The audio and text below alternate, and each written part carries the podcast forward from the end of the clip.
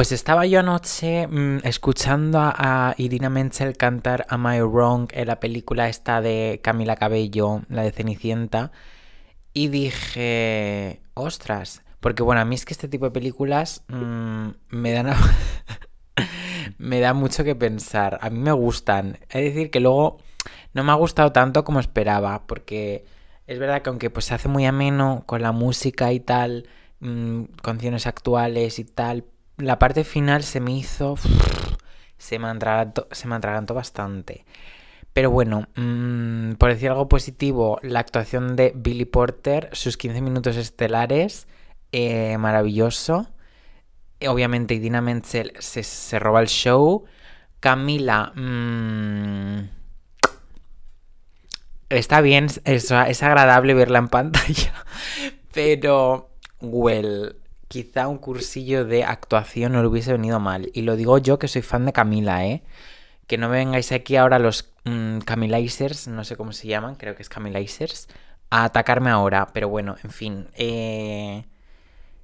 Eh, vedla si no la habéis visto, porque es como la de Cats, al final ya un clásico atemporal, sin pretenderlo. Eh...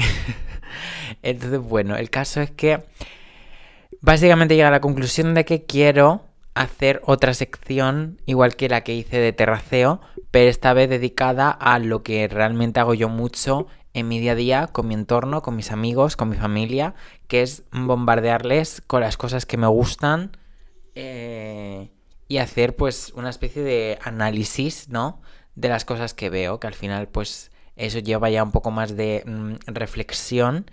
Y como recientemente he visto la serie de El juego del calamar, Squid Game, que está pues muy de moda, pues la verdad es que mm, como me ha llegado y me ha tocado bastante, pues tenía muchas ganas de, hablar de ella. Así que bueno, mmm, sin más dilación, para no extenderme mucho más, bienvenidos y bienvenidas nuevamente a este maravilloso podcast que es Un Solo Cosmopolitan, el podcast de las señoras de ciudad.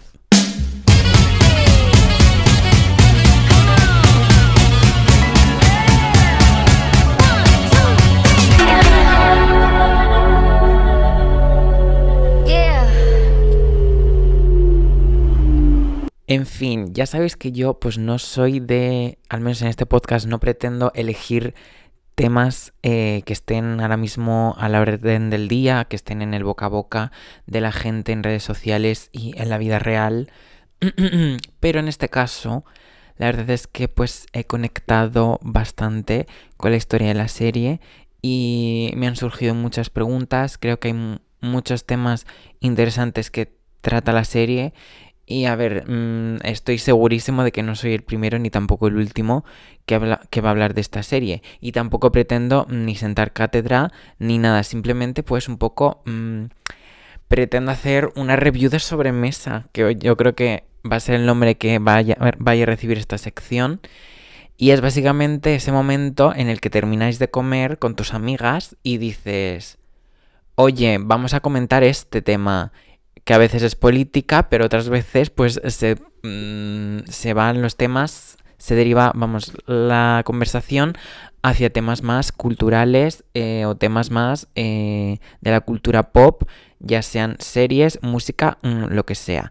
Y, y, pues eso, nada, mm, esa ha sido mi, mi lógica para seguir un poco con, con este con este universo un solo cosmopolita.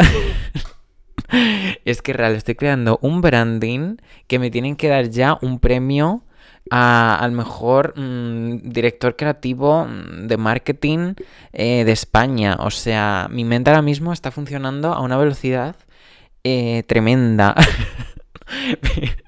Pero bueno, en fin. Eh, como ya he dicho, en este episodio vamos a hablar de la serie de moda o la serie del año, la verdad, que es el juego del calamar o Squid Game. Que bueno, quiero hacer mención, no tiene nada que ver con, con, el, con esta serie ni nada.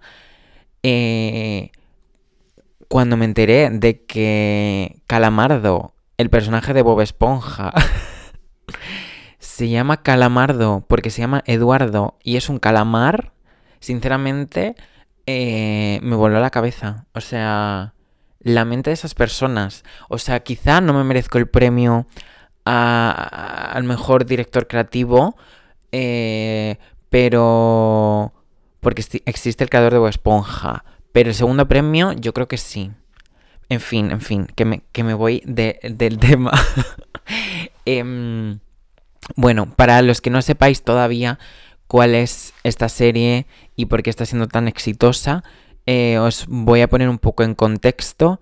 Eh, pues eso, para que os ubiquéis.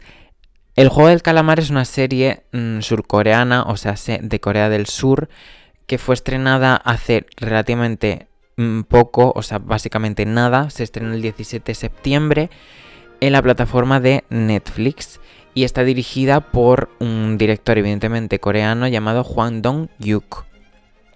Y al parecer esta historia viene de lejos, según he estado viendo, al parecer es como que mm, esta historia se iba macerando durante más de 10 años, empezó a escribirla este hombre que es director y guionista, por lo que he entendido de la serie, empezó a escribirla en 2008 y estaba precisamente en un momento similar al que viven los protagonistas de esta serie. Y eh, supongo que a, partir del easy que cualquier persona mínimamente mm, imaginativa le suceda alguna vez, pues surgió la idea de hacer realidad ese, esa suposición o ese planteamiento que el director en esa época de crisis pues mm, estaba viviendo. Y Así ya mm, aprovecho para lo que podría ser introducir la mm, sinopsis de la serie para que entendáis aún más mm, de qué vamos a hablar. ¿Qué es el juego del calamar? Os preguntaréis. Porque claro, y desde el juego del calamar, well. Al final una cosa que tiene esta serie es que bebe bastante su propia cultura nacional o sea, refleja en gran medida eh, gran parte de sus valores y de sus tradiciones. Y precisamente una de las mayores tradiciones que pueda tener un país es la cultura infantil. O sea, al final, con lo que cada uno hemos crecido, es. Em, forma un, nuestro propio imaginario que en gran medida está muy relacionado con nuestro propio contexto personal de donde hemos nacido. Entonces, bueno, esta serie mm, consiste, o sea, el juego del calamar consiste en un juego, es un juego infantil, eh, popular en Corea del Sur, no sé si en Corea del Norte también, imagino que sí.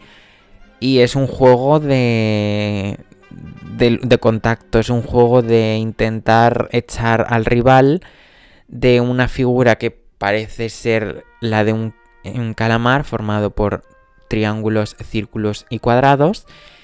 Y básicamente hay como atacantes y defensores y tal. Es un juego que yo creo que no jugaría porque se me daría bastante mal. O sea, mi yo de 5 mm, años, si ya el de ahora no es nada violento, el de esa época, no, vamos, es que no tocaba nada. O sea, no, no. O sea, que ese juego no es para mí. Ese juego es otro, es un juego un poco de... Mm, machitos que vamos a pegar palizas. Eh, no, no, ahora en serio. bueno, el juego del calamar es eso, es un juego infantil.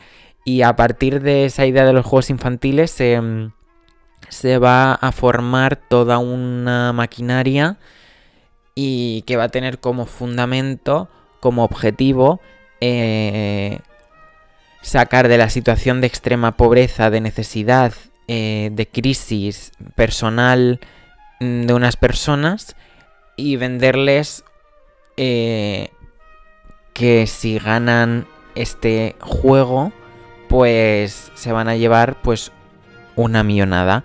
Concretamente creo que eran 45.600 millones de wones que en euros o dólares sería alrededor de 38, 38 millones y medio de dólares. O sea, muchísima pasta. Entonces, em, podemos decir que este concurso está protagonizado por 456 personas a modo de concursante y como ya he dicho, todos están agobiados por temas económicos y precisamente esa pura necesidad de, participar, pues convierte la decisión de formar parte de este de esta trampa como algo obligado. Y claro, al final digo trampa porque se me olvidado decir un dato fundamental y es que no es que sea el juego del calamar tal y como lo conocen los coreanos, sino que es una versión mucho más sádica y enfermiza en la que no solo te juegas el ganar o perder, sino que literalmente te juegas la vida en cada desafío. Entonces realmente mm, estos juegos infantiles se convierten en algo muchísimo más perverso y un poco más interesante para cualquier espectador, al menos en mi caso.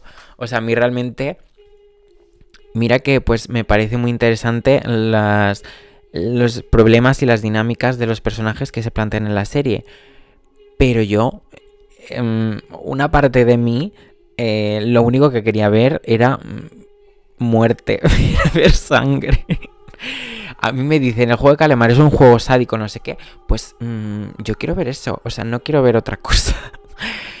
Entonces, bueno, mm, evidentemente no sé cuáles habrán sido las inspiraciones de este señor, de Juan Dong-yuk, pero mm, a mí al ver la serie, las inspiraciones o lo que se me vino a la mente fue los Juegos del Hambre, aunque sé que hay otras eh, sagas cinematográficas y tal, como Battle Royale y otro tipo de, obras, pero a mí al menos era como lo que se me venía a la, mente, la idea de en este caso 456 personas y solo uno va a poder ganar y el resto pues mm, va a morir.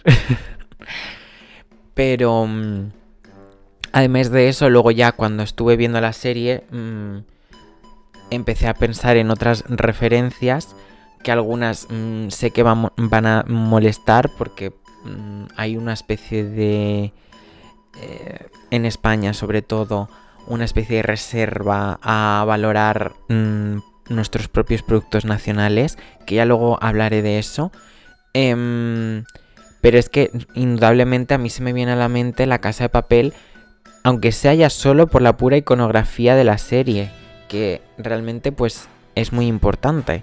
Y, y nada, luego también otras referencias claras que veo mm, de la serie, pues es quizá la saga de Sao, sobre todo en el concepto de estructurar eh, la serie a través de los desafíos eh, y así de esta manera que la trama avance, pues a mí me recuerda a Sao y más de encima con la manera tan gore y tan sádica de matar a la gente. Que eso es otra. Mm, esta serie no sé cómo la está pudiendo ver tantísima gente porque me parece muy heavy, muy fuerte lo que sucede, en el sentido de que es súper explícita en todos los momentos. O sea, realmente oyes tropecientos disparos y ves en directo cómo se va muriendo la gente. O sea, es una locura que yo no entiendo. Eh, cómo hay gente que la está pudiendo ver. Porque hasta a mí que realmente no es como que me cueste, aunque sí que me cuesta, pero puedo ver este tipo de mm, contenido Mm, no sé de verdad cómo está llegando a tantísima gente. O sea, me parece difícil de ver en algunos momentos por, este tipo de cosas. Y obviamente otra de las mm, referencias claras, y esta es obviamente mucho más cercana y es evidente que de alguna manera la ha tenido que influir, es la película de Parásitos, que además casualmente, así como dato curioso, tanto esta serie como Parásitos, la película, comparten el compositor de la banda sonora, que es un tal Jung Jae Il, que poco se habla de los nombres coreanos y lo difícil que se me ha hecho aprendérmelos. Así que mm, cuando entremos a hablar de los personajes en sí, eh, me voy a reservar mm, sus nombres, a quizá los nombre, pero me voy a me voy a referir a ellos por su número, porque si no me va a hacer un cacao tremendo. Y, mm, y nada, realmente la serie es francamente buena. Tiene cosas que en mi opinión narrativamente son mejorables, en mi humilde opinión, porque una cosa, aunque esto sea review de sobremesa y sea un poco criticar por criticar, realmente soy consciente de que mi mente a lo mejor no hubiese dado para plantear este universo. Pero dadas las, eh, los planteamientos y, los temas que plantea, yo creo que mm, hubiese dado juego otro tipo de situaciones y otro tipo de quizá de personajes que en algunos momentos, aunque hay personajes muy guays, en algunos momentos me parecen demasiado prototípicos y demasiado eh, planos. Que no sé hasta qué punto, también os digo, mm, es algo mm, eh, decidido eh, voluntariamente por el creador, o sea, por el director. Y que realmente lo que es la identidad de los personajes, por así decirlo, o el hacerlos más únicos, no era como el objetivo tampoco, sino que al final era un poco plantear ese esa cruda decisión a la que se podrían someter muchísimas personas que si este tipo de juegos se llevasen en la vida real, eh, da que pensar. O sea, sobre todo eh, si te, te cabe alguna duda de cuál es el objetivo de la serie, en el último episodio te lo explican a la perfección. Pero bueno, em, quería hacer mención en esta como primera parte del análisis Em, a los planos y a lo que es la parte estética de la serie, que yo creo que en gran medida es la que le está dando el éxito que le está dando, porque esto es un poco lo de siempre. O sea, quería hablar de ello un poco más adelante, pero creo que es un poco el momento ahora. Eh, a mí lo que me sucede con este tipo de series, mm, rollo La Casa de Papel, em, no sé, pues los Juegos del Hambre, o sea, las sagas que he ido mencionando, em, a mí lo que me pasa es que lo que en un inicio puede pensarse o plantearse, y lo es, como una crítica a, las altas esferas, como una crítica a, en general, el capitalismo, em, termina convirtiéndose simplemente en un en una marca, en un, eh, ¿cómo decirlo? En una franquicia comercializable, como por ejemplo puede ser, eh, pues eso, eh, ahora con la casa de papel, las máscaras de Dalí y todo eso, que al final es como hasta qué punto esta serie es mm, reivindicativa, si al final la industria cultural se ha adueñado de ella y la ha convertido en un en un juego revolucionario para el espectador, que al final es como qué interesante, guay, mm, cómo se enfrentan a, oh wow, qué fuerte esta representación de eh, al final si realmente mm, a la gente lo único que se le queda es me voy a disfrazar de Halloween de estos señores que llevan máscaras de cuadrados pues hasta qué punto tú como creador has logrado mm, realmente transmitir tu objetivo. Que a ver, que tampoco voy a ser tan así. Realmente la serie, los mensajes están claros y, yo creo que puede... Mm, da que pensar, por así decirlo. Y además soy consciente de que este director, el Juan Dong-yuk, eh, según ha ido contando, pues le ha ido costando introducir esta historia eh, que, o sea, que haya habido alguna productora que le haya hecho un poquito de casito.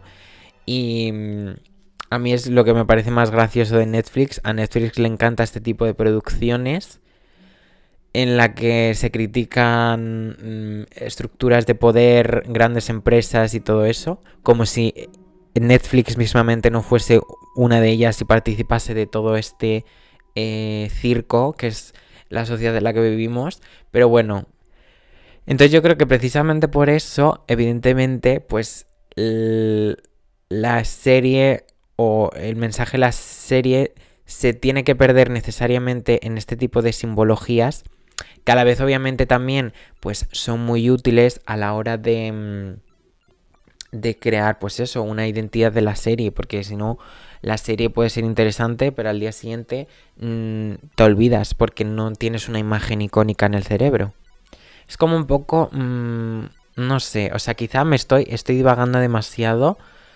Eh, pero vamos, yo creo que se me entiende un poco el punto. De que al final es muy difícil compaginar 100%... Eh, pues eso, lo que es el mensaje auténticamente o genuinamente revolucionario y, a la vez crear un producto eh, atractivo para el público. Entonces, pues bueno, yo personalmente creo que este director no es que se haya vendido, ni muchísimo menos, porque la serie está claro que eh, es lo que él quería contar, pero creo que sí que se ha vendido en el sentido de mm, dejarse manipular o mm, influenciar por esta mm, estrategia de marketing que pues Netflix sabe hacer muy bien. Que aunque evidentemente es cierto que esta serie ha crecido de manera orgánica, de hecho la propia... Em, una de las mayores ejecutivas mm, de esta empresa de Netflix, no recuerdo ahora mismo el nombre, pero vamos, que ella misma ha asegurado que se esperaban un éxito de la serie. Obviamente se nota que hay un presupuesto potente. Sobre todo lo vemos en lo que es la parte visual, en esos planos de los pasillos y las escaleras de colores súper icónicos, en los macroescenarios de los juegos. Eh, pero aún así nos esperaban mm, el rotundo éxito, el éxito masivo, el éxito mundial que ha alcanzado esta serie en tiempo récord, francamente. O sea, en cuestión de dos semanas o una semana ya estaba todo el mundo hablando de la serie y al final así como un poco crecimiento de que se suele llamar de boca a boca, que al final es la mayor la mejor campaña publicitaria que se puede hacer de algo que, tu amigo o tu, o tu tío o tu prima o tu padre o tu madre o quien sea te diga que le ha gustado esta serie, que te la tienes que ver porque bla bla bla bla bla bla. Entonces, bueno, es algo, en mi opinión, a valorar, aunque haya, habrá gente que diga, ay, es que no me gustan este tipo de cosas porque les gusta a todo el mundo y a mí solo me gusta cine mm, de, cine de serie B, no sé qué, eh, me gusta Club de la Lucha, no sé qué, yo qué sé. Mm, este tipo de cinéfilos, seriéfilos, posturetas o mm, que van de demasiado intensitos, pues aquí no nos interesan. Y aquí que una producción tenga éxito o no éxito, no, no, no nos va a hacer que consideremos que algo es mejor o peor. O sea, es que qué tontería el hecho de que algo es mejor porque le gusta menos gente. O sea, es un planteamiento que quizá me faltan mm, conocimientos sobre filósofos como Ortega y Gasset. Pero es que me parece algo que diría él si viviese en nuestra época. Diría, yo no voy a ver mm, el juego del calamar porque lo está viendo todo el mundo y le gusta a todo el mundo. Y, yo a mí solo me gustan cosas de para las élites eh, intelectuales, no sé qué, no sé cuánto. En fin, whatever, lo que sea. Así que, bueno, mm, después de esta macro introducción, que al final está siendo como un poco hablar por no callar. Eh, vamos a, pasar a hablar un poco de algunos de los temas que, que se tratan en la serie. Y, y, luego pues os voy a expresar un poco mi opinión de los personajes y los cambios quizá narrativos que me han gustado y que cambiaría. Así que bueno, evidentemente uno de los temas iniciales que se plantea eh, en la serie es la falsa eh, percepción del libre albedrío en la sociedad capitalista, porque mm, como ya he ido mencionando, esta serie es una clara crítica al capitalismo y quien no lo vea, pues honestamente está un poco ciego. porque si, ahora o sea, si tienes alguna duda, en el último episodio, en la escena que yo, bueno, ya digo que a partir de aquí voy a hacer spoiler. No he hecho mm, un, una alerta, la voy a hacer. ya está hecha la alerta de lo que de lo que voy a decir en adelante, pues puede ser spoiler. Que lo que digo es que eh, si aún así te, te, cabe alguna duda de que esta serie el objetivo es criticar el capitalismo, en el último episodio, la escena eh, del... Voy a decir el viejo, el anciano, no recuerdo el nombre, pero vamos, es el número uno con, con Yehun, que es el protagonista, que es el, el número 456. En fin, es algo bastante... Well. Hay algunas decisiones que son demasiado mm, cinematográficas, en el sentido demasiado como... Ah, ¿por qué? Y una de esas cosas, en mi opinión, es ya el hecho de que él sea el uno y el otro sea el último.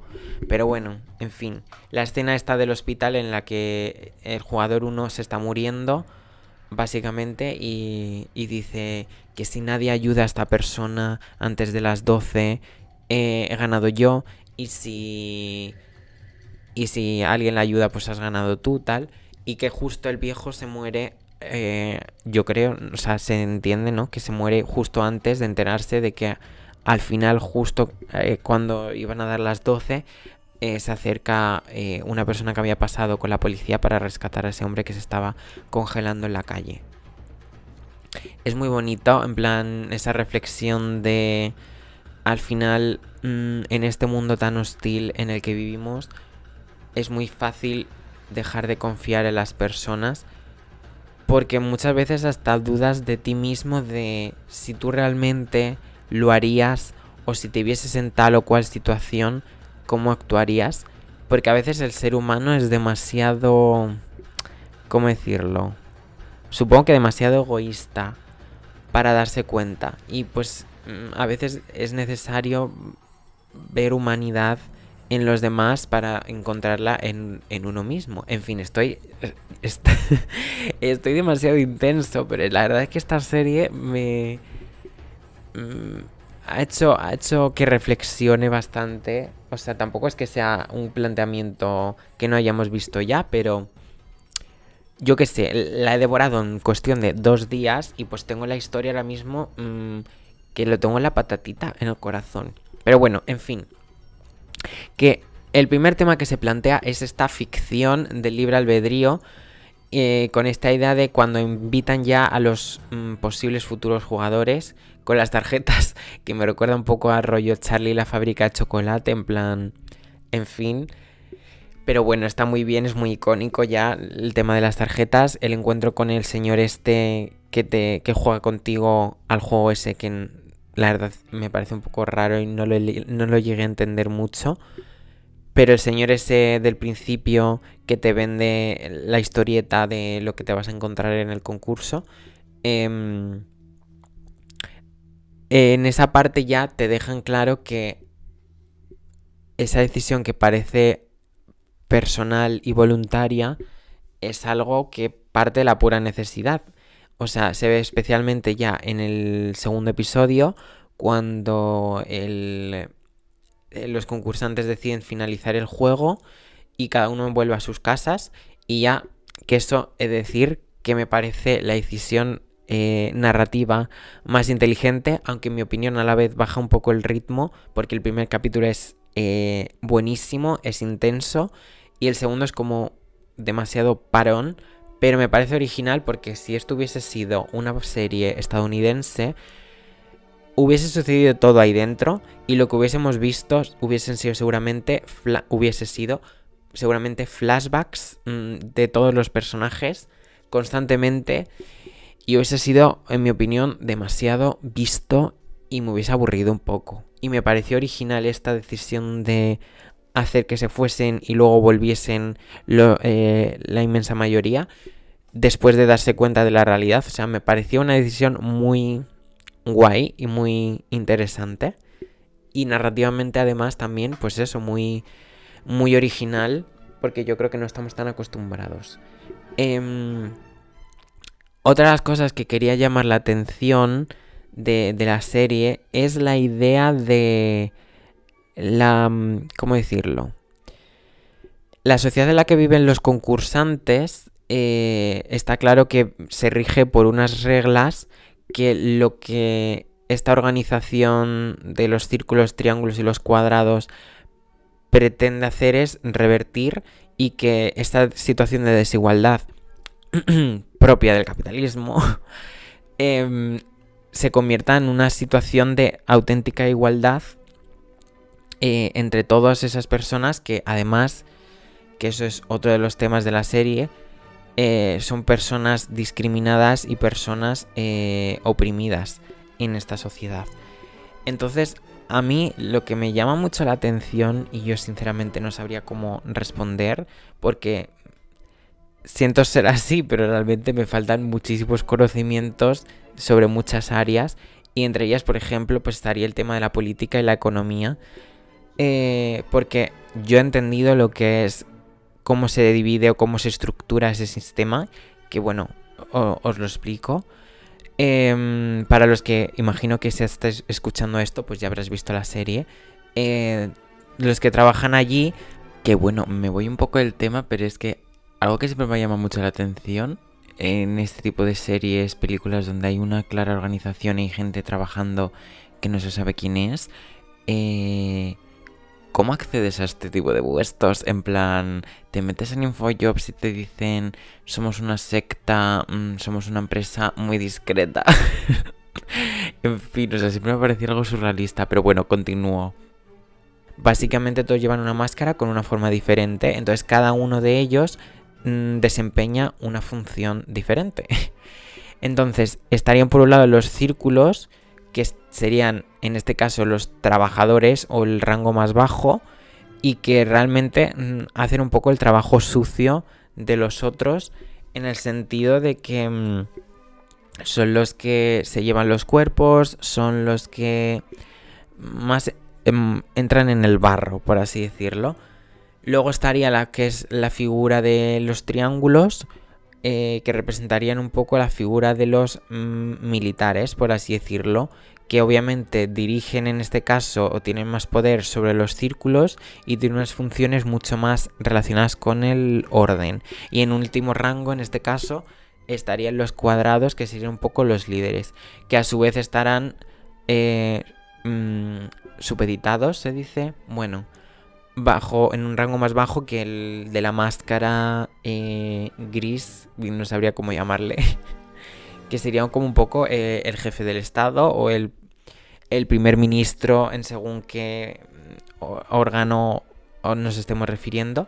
Pero realmente al final es curioso como intentando aparentemente, aparentemente digo, Mm, revertir esa situación de desigualdad que se presenta en el mundo real, están generando o están replicando o recreando inconsciente o conscientemente esas mismas dinámicas y, realmente te das cuenta de que los jugadores realmente no llegan a ser nunca iguales ni aunque ellos aparentemente lo intenten. Y digo aparentemente porque está claro que es fallido todo o es todo eh, organizado. Em, y una de las cosas que me llamaron la atención es precisamente que a la vez se puede deducir mm, una clara crítica al sistema, es la idea de que todos los em, personajes que están enmascarados con, los, con las figuras se muestran totalmente impasibles y se muestran totalmente em, em, dirigidos por este gran líder y realmente mm, no actúan o no hacen nada para remediar las situaciones de injusticia que van, que van ocurriendo eh, a lo largo de, los desafíos. Eh, o por ejemplo cuando uno de los personajes agrede a otro, hasta qué punto eh, estas personas que pretenden que todos sean iguales, iguales velan por la seguridad de ellos para que realmente mm, eh, sigan, o sea, participen en los juegos mm, bajo las mismas reglas. Entonces, bueno, a mí además lo que me parece interesante, y ya aquí es cuando digo que me faltan conocimientos, eh, es el hecho de que mm, siempre en este tipo de, películas de macroorganizaciones paralelas, eh, no sé cómo decirlo. Bueno, pero en este tipo de, pues eso, de organizaciones, siempre, siempre, siempre hay como una clara escalera jerárquica, eh, pirámide, o llámalo como quieras, una jerarquía eh, entre los miembros de los que participan en ella. Y a mí lo que me llama la atención es este tipo de historias que plantean mm, mundos o realidades alternativas que parten de criticar la eh, jerarquía natural, entre comillas, es como, ¿por qué de una jerarquía pasas a otra? En plan, a lo que me refiero es, mm, no sé hasta qué punto eh, el anarquismo... En fin, estoy desvariando mm, muchísimo. Pero me llama la atención eso, que al final se repliquen estas eh, pirámides de poder y como que no haya otra manera de, organizar mm, una, una, sociedad o una, un sistema. Entonces, bueno, en fin, era solo un, un inciso. En una de las declaraciones públicas que dio Juan Dong-yuk eh, a un medio de comunicación, dijo que para él esta serie o el juego en concreto era una metáfora perfecta de nuestra sociedad altamente competitiva. Y a ver, o sea, faltar no le falta razón, puesto que literalmente es una, una competición mm, de vida o muerte. Eh, pero es muy gracioso que hable de metáfora cuando al final la serie mm, plantea un universo similar al real, aunque es cierto que en ocasiones, eh, ya sea por su parte estética, con esto que os digo los pasillos de colores, rocen quizá la fantasía o con las actuaciones de algunos de los actores también igualmente te sacan un poco de, del planteamiento realista que tiene la serie. Pero, o sea, obviamente está claro que, que es una crítica a esta quizá también meritocracia o aparente meritocracia en la que vivimos. o sea, lo de aparente es well, algo obvio, teniendo en cuenta que, y es algo que también se ve en esta serie, no partimos de, situaciones iguales, aunque nos planteen que en estos juegos vamos a partir en una situación de total igualdad. Porque ya sea porque algunos se las ingenian mejor que otros, como la, concursante o la jugadora 212, la mujer está que está como loca, eh, se trae un mechero, se lo mete en el chirri a la vuelta en la cuando vuelven al concurso. Al final aunque ya sea de tu propio mm, bagaje personal y cultural, vas a partir de desigualdad mm, con respecto al resto de personajes. O sea, ya solo el hecho de que cojas a gente de diferentes edades que aún aparentemente tienen los problemas parecidos, en este caso económicos, aún así nunca van a ser del todo iguales y siempre va a haber cierta desigualdad. Y otra de las grandes, grandísimas paradojas de la serie es el, ¿cómo decirlo? El, que somos iguales, pero no tanto. Y el, estamos en la escala más baja, eh, el escalón más bajo de, esta pirámide social eh, de nuestra sociedad, em, pero tú eres peor que yo, o... A mí es algo que me ha llamado muchísimo la atención y es evidente porque ha introducido personajes como eh, el pakistaní, que ahora mismo no recuerdo el número de su jugador, el número, vamos, su número, vaya. Em, o, por ejemplo, y esto quizá, mm, en mi opinión, nadie ha llamado como la atención de, este, de, esta, de estos repetidos comentarios, al menos yo no he visto nada por redes sociales, que es la constante, constante repetición y bombardeo de la idea de... Mm, es que es, son mujeres, es que es, un anciano. Em, que sé que es a propósito, bueno, quiero pensar. Yo creo que también, y esto sería también muy interesante, eh, además de las diferencias narrativas que vemos en la serie, al no ser una producción occidental, o 100% occidental, eh, Además de esas diferencias, también hay otras en la manera en la que los personajes interactúan entre sí. Y a mí me ha chirriado muchísimo y llegaba ya a enervarme un poco cuando el personaje que te parecía más eh, simpático o menos malo de los concursantes o jugadores empezaba a hacer comentarios de... Mm, es que... Es que estamos en un equipo con mujeres, vamos a perder. Es que estamos con, con un anciano. Es que esta manera de infravalorar tanto, o sea, que es ya os digo, sé que es a propósito, pero llegaban a repetirlo tanto que digo, ¿pero por qué? ¿Qué os pasa? Estáis mal. No sé. Es que no sé si es porque la sociedad eh, coreana es más machista eh, de lo que intentan vender a Occidente, pero hay ciertos valores y ciertos principios que huelen un poco a rancio. Y nada, quería hacer solo mención eso porque me, molestó bastante.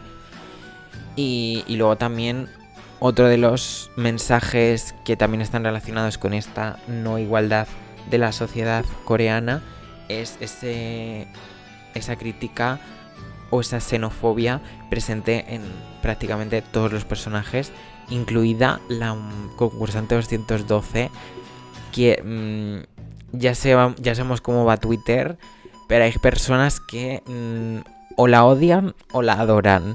Yo me encuentro como a mitad, porque creo que hay mm, cosas que realmente son muy criticables del personaje y que mm, no me llegan a convencer del todo o no me cuadran. También porque creo que falta información del propio personaje. Pero bueno.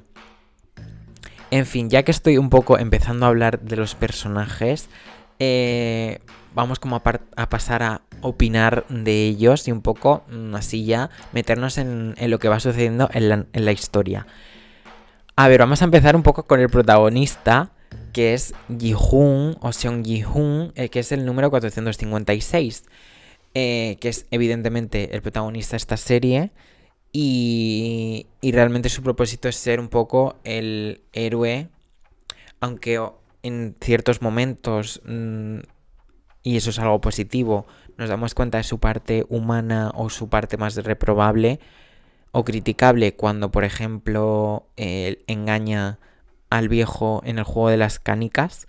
Em, pero estaba claro, y esto es algo, en mi opinión, criticable, el, el, devenir de los acontecimientos del concurso. O sea, estaba claro quiénes iban a quedar los últimos.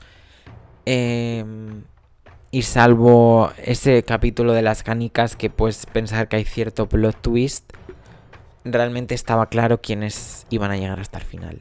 Y con esto me refiero al otro personaje de la serie, que es Sanju, o no sé cómo se pronuncie, que es el número 218, que es el amigo de la infancia del protagonista. Em, bueno, quiero decir, a mí me ha hecho muchísima gracia también, yo creo que eso también es algo cultural, pero el hecho de que se remarque tanto que estudia estudios empresariales, señora que ha estudiado AD, en plan... O sea, mm, no es una eminencia ahora mismo, en plan... A ver, que... Mm, ojo, mm, que me parece fenomenal la gente que estudia ADE o empresariales. No me malinterpretéis, pero me hacía mucha gracia porque era como si estuviesen hablando del mismísimo, no sé, Einstein. Einstein. Entonces, bueno, en fin. Yo soy de los que piensa que vale, a ver, evidentemente tenía que llegar lejos porque era el antagonista de esta serie. Porque a diferencia del protagonista que las dinámicas del, capitalismo acabaron con él en el sentido de pues perdió su trabajo eh, por sus mm, valores eh, por esa misma eh, situación crítica se deduce, yo deduzco, vamos, que empezó esa adicción al juego, que a la vez es muy interesante a la hora de plantear el hecho de que se empieza la serie con esta apostar por los caballos y luego lo vemos reflejado con los ricos apostando con los concursantes, o sea, es una imagen muy interesante y que a mí ya personalmente no creo que se me olvide y me parece de lo más interesante de la serie. Y por lo que entiendo y no critico, que Ji-Hoon mm, haya, sido el único que haya sobrevivido y que si hay segunda temporada, que esperemos que sí, em, intentemos mm, saber más de este personaje. O sea, de verle en otras facetas teniendo en cuenta lo que ya sabemos o lo que él ya sabe de lo peligroso que es este juego de ricos que están planteando y un poco intente acabar con todos como sería un poco mm, Katniss mm, de esta serie. Eso sí, mm, a poder ser con otro color de pelo y con otro corte. Porque este color 2004 pelirrojo versión Rihanna Cutrón eh, no le favorece y queda un poco de chiste. O al menos que nos expliquen por qué ese color. O sea, de verdad, porque me sacó de la serie totalmente.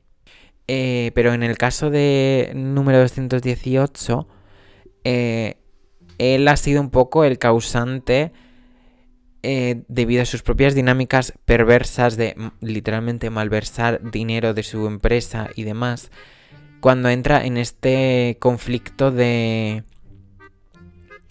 de esta... Es que, o sea, es muy curioso porque este personaje representa también un poco esa meritocracia, porque al ser amigo de él y de la historia que nos, nos cuentan, es proviene de una familia de bajos ingresos y, y realmente es como que se hace, es un hombre hecho a sí mismo y, y eso, ese, ese, esa historia se convierte en un, en un orgullo y en algo a que luego al final no, no, no se permita retroceder y realmente es un poco la, la el motivo de fondo por el que actúa así, el hecho de, de no atreverse a regresar a su antiguo hogar y el hecho de que en el juego sea un auténtico cobarde.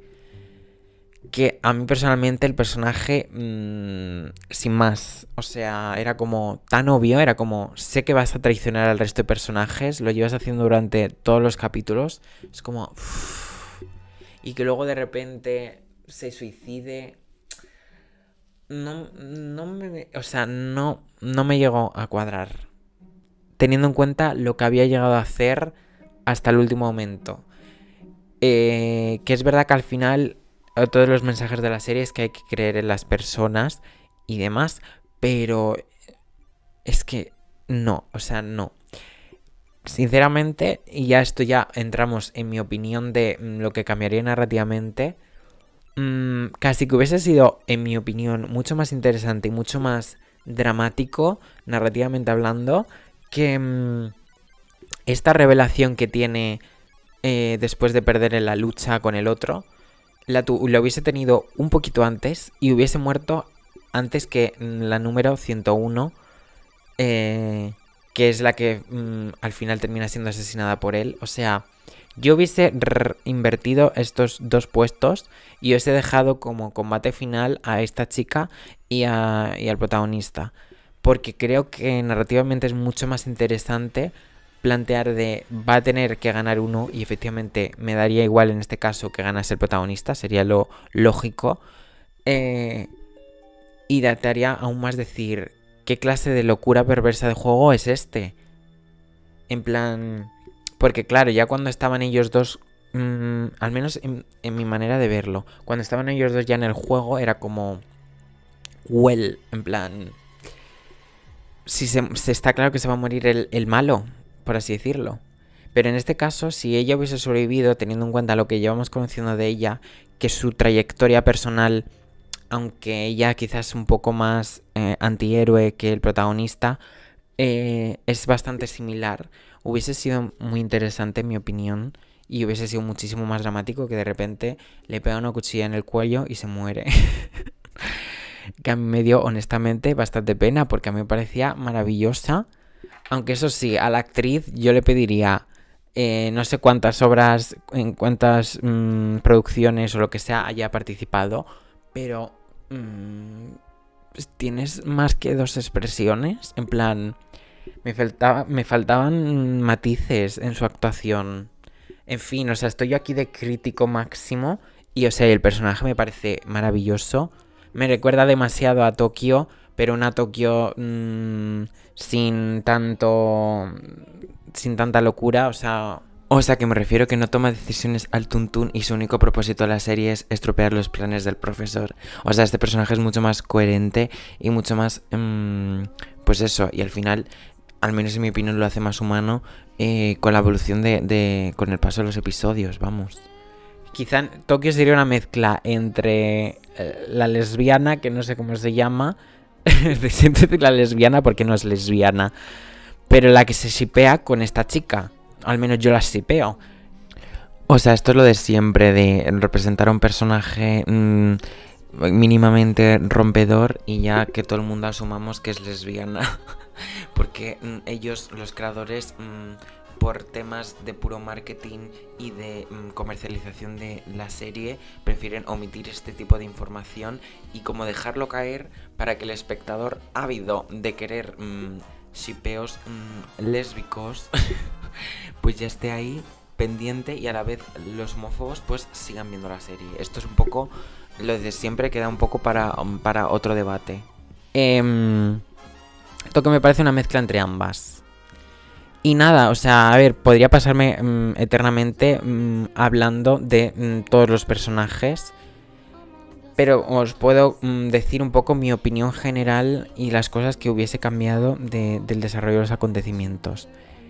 Em, a ver, el caso del detective me parece... Mm, sin más. La introducción de este personaje realmente no aporta nada a la trama. Nada más que de repente mm, darte cuenta de que a lo mejor el de la máscara pues tiene una relación personal con otro protagonista de la serie. Pero más allá de eso, mm, su, su, papel en esta... Em, misión es inútil. Porque además no vemos como que el hecho de que haya enviado esas supuestas esos fotos y vídeos em, vaya a tener algún tipo de efecto. A lo mejor sí, no lo sé, en la segunda temporada se verá. Pero realmente es que, no sé. Además lo único que hacía era como decir, vale, pues ya está. Está claro que el de la máscara es el hermano de este chico al menos a, mí me resultó bastante predecible. Y entonces mm, no, no lo considero demasiado interesante, salvo quizá para entender aún más las dinámicas dentro de la organización, de cómo se organizan los puestos. Eh, más allá de eso, es como tu paso por la serie, a mí al menos me sabe a poco. Y nada, luego pues quería hacer también mención a, al Abdul Ali, el número 199, que es el joven inmigrante eh, de Pakistán que necesita ayudar a su familia y que por eso participa en este juego. Eh, yo estoy mm, en un punto en el que mm, me parece necesario su personaje pero a la vez me parece demasiado simple y no sé si parte de del propio racismo o xenofobia de, de, de, Corea. En plan, es que me da la impresión de que el personaje es demasiado servicial, que roza incluso mm, lo paródico. Eh, y no sé, me llama la atención. Quizá me falta mm, cultura sobre la tradición coreana pero no sé, como que siento que... Mm, que no ha sabido... O sea, no, no hay ningún tipo de matiz en su personaje. Y a mí personalmente su muerte no me afecta personalmente, aunque obviamente es el personaje más honorable dentro de esta serie.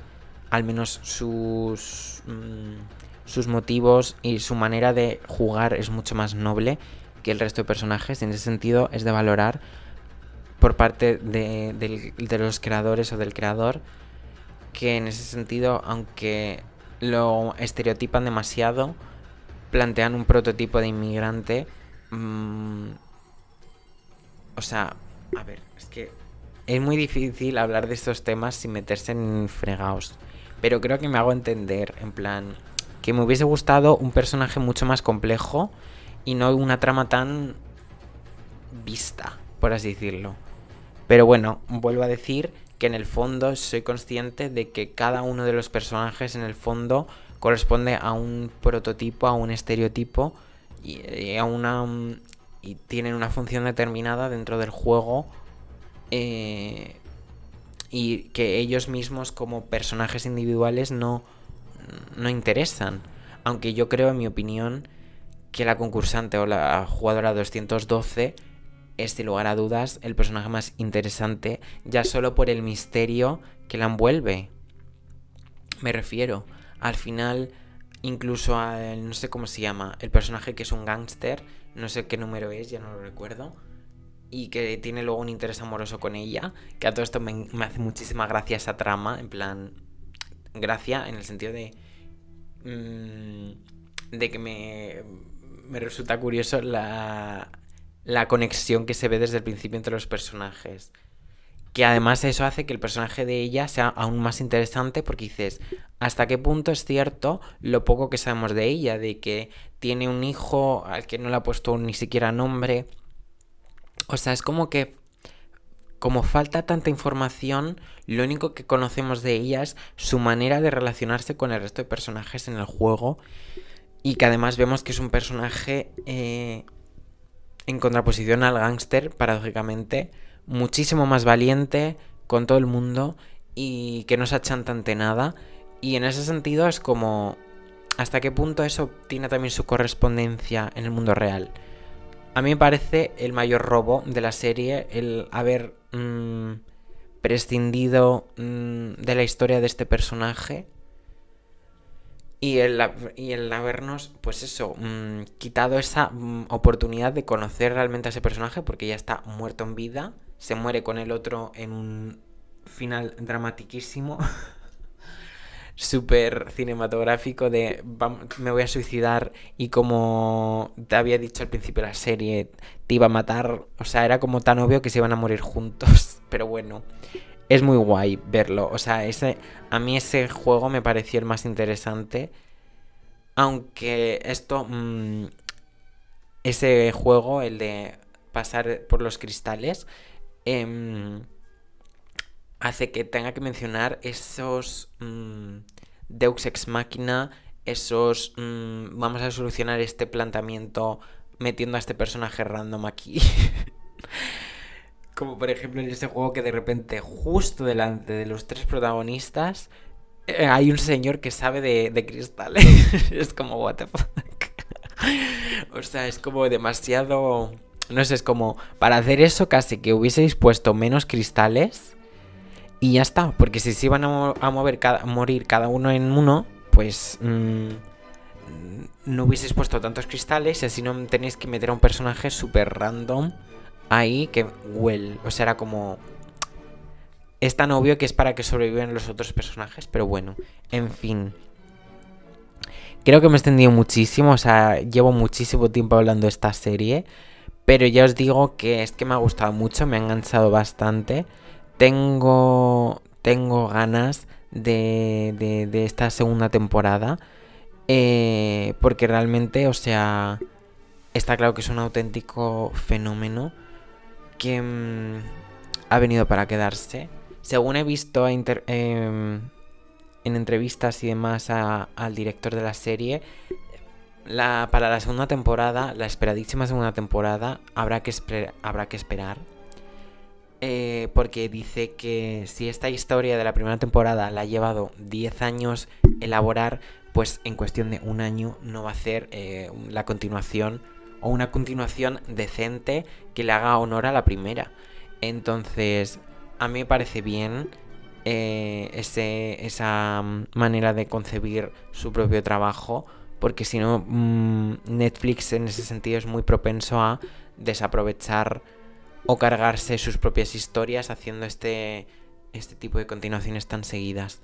Y es lo que ha dicho el creador, que mm, en la segunda temporada si obviamente es, consciente de que lo va a tener que hacer más rápido, mm, porque al final tampoco pues, se puede esperar otros 10 años para la segunda parte. Eh, lo que ha dicho es que en ese caso volvería o necesitaría de la compañía de mm, otros mm, creadores que le ayuden un poco a elaborar esta segunda temporada. Que esto da que pensar hasta qué punto van a meter baza eh, la industria hollywoodiense, hasta qué punto van a meter baza los creadores de Netflix más mm, básicos. Y la segunda temporada puede terminar convirtiéndose en las últimas de la casa de papel. Que mm, técnicamente o eh, pues eso, en cuanto a efectos especiales es apoteósica, es increíble, fascinante de ver, pero narrativamente es muy pobre. Y, nada, eh, quería también hacer un breve, una breve mención ansía el hecho de que mm, hemos cambiado muchísimo, yo creo, como, como sociedad, en el sentido de cada vez se va notando más el poder de Internet. Ya no solo por este éxito mm, espontáneo, entre comillas, de, de la serie, que ya os digo es muy buena, a mí me ha gustado, aunque he dicho que habría cosas que cambiaría, realmente la he disfrutado y la he gozado muchísimo. Em, a mí me llama mucha atención esa, ese éxito que cada vez están teniendo más producciones eh, nacionales, autóctonas, ya sea producciones francesas, eh, como yo que sé, la serie de Lupin, o producciones de X, que gracias a Netflix, que al final es una plataforma, y bueno, quien dice Netflix dice cualquier otra, es una plataforma que llega a millones y millones de hogares. Eh, cada vez como que las barreras mm, que planteaba Hollywood se están cayendo. Y yo creo que precisamente Corea del Sur es un ejemplo de ello.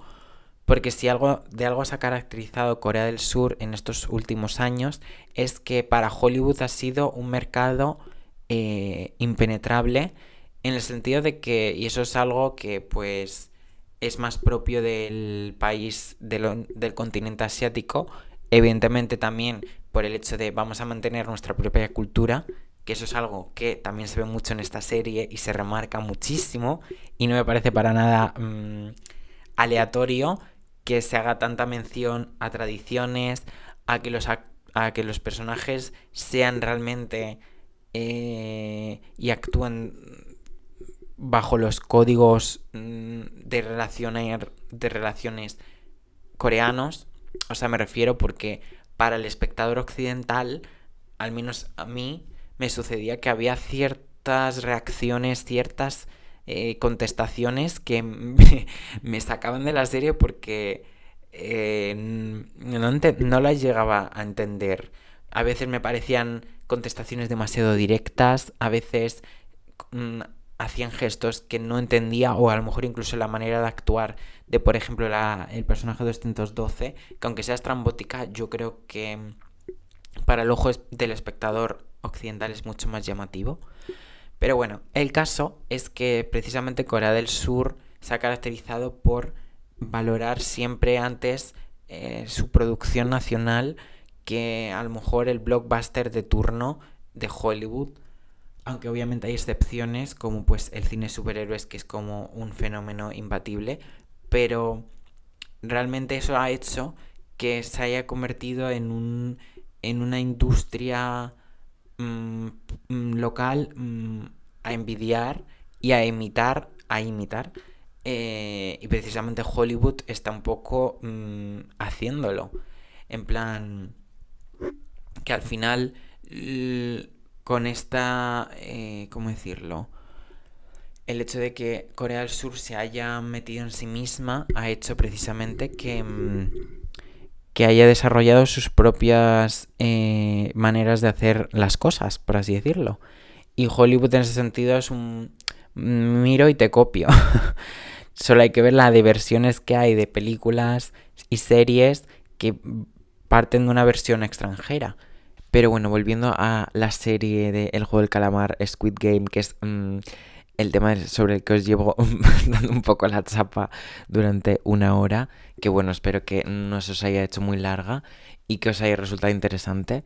Em, algunas de las preguntas que al final todos nos hacemos después de ver la serie, creo yo, sería sobre todo em, qué tendríamos que cambiar como sociedad eh, para no llegar nunca jamás a este tipo de... Mm, universos distópicos e y enfermizos como el que plantea esta serie.